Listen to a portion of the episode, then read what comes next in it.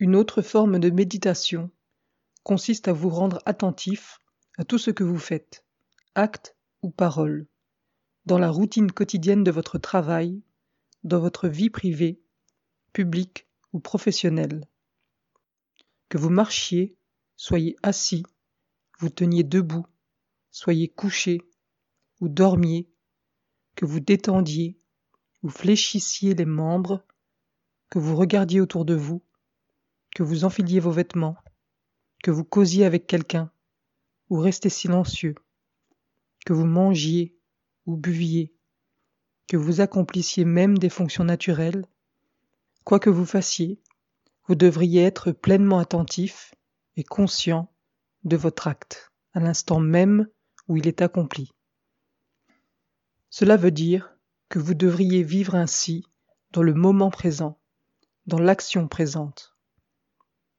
Cela ne signifie pas que vous devriez renoncer à penser au passé et à l'avenir. Il vous faut y penser, au contraire, mais en relation avec le présent, avec l'action du moment, quand et où cela est à propos. Les hommes, généralement, ne vivent pas dans leurs actes, dans le présent, mais ils vivent dans le passé ou dans le futur.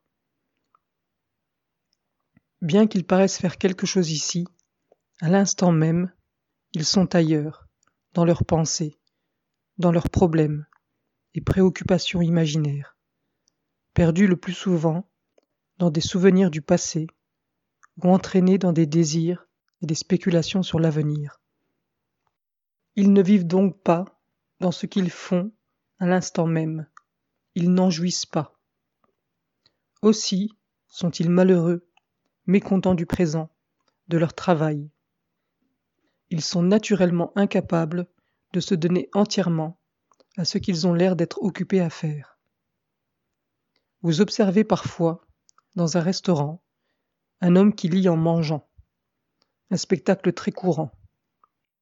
Il semble très occupé et n'avoir même pas le temps de manger. On pourrait croire qu'il fait les deux à la fois. Mais en réalité, il ne fait vraiment ni l'un ni l'autre. Son esprit est tendu, agité, troublé, et il ne jouit nullement de ce qu'il semble faire. Il ne vit pas dans le moment présent. Inconsciemment et follement, il essaie au contraire d'échapper à la vie réelle. Tant que vous vivrez, vous ne pourrez pas échapper à la vie, quoi que vous fassiez que vous résidiez dans une ville ou que vous soyez retiré dans une grotte. Vous devez la regarder en face et la vivre. La vie vraie, c'est le moment présent. Non pas les souvenirs d'un passé qui est mort et enfui, ni les rêves d'un futur qui n'est pas encore né. Celui qui vit dans le présent se trouve dans la vie réelle et il est le plus heureux.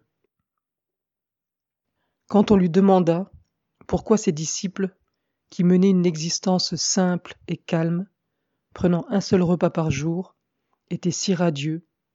Le Bouddha répondit Ils ne se repentent pas du passé, ils ne se préoccupent pas de l'avenir, mais ils vivent dans le présent. C'est pourquoi ils sont radieux.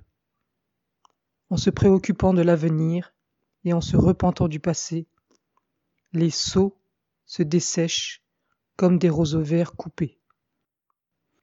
Attention ou prise de conscience ne signifie pas que vous devez penser et être conscient je fais ceci ou je fais cela. Non, c'est justement le contraire. Dès que vous pensez je fais ceci, vous devenez conscient de vous-même, et alors, vous ne vivez pas dans votre acte, mais dans l'idée je suis. En conséquence, votre travail est gâché. Vous devez vous oublier complètement et vous perdre dans ce que vous faites. Dès qu'un orateur devient conscient de lui-même et pense ⁇ Je m'adresse à un auditoire ⁇ son discours est troublé et le cours de ses pensées rompu. Mais quand il se perd dans son discours, dans son sujet, c'est alors qu'il est le meilleur. Il parle bien et s'exprime clairement.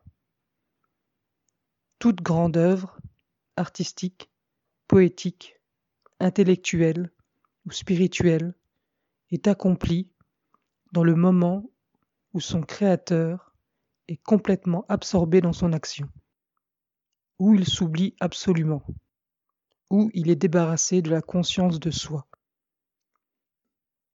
Cette attention, cette conscience vigilante de nos activités que le Bouddha enseigna consiste à vivre dans le présent, dans l'acte même. Ici, dans cette forme de méditation, vous n'avez rien de particulier à faire pour développer votre attention. Vous n'avez qu'à être vigilant et attentif, quoi que vous soyez en train de faire. Vous n'avez pas à perdre une seconde de votre temps précieux à cette méditation particulière. Mais vous devez cultiver l'attention, la prise de conscience, tout le temps, jour et nuit, à l'égard de toutes les activités de votre existence quotidienne.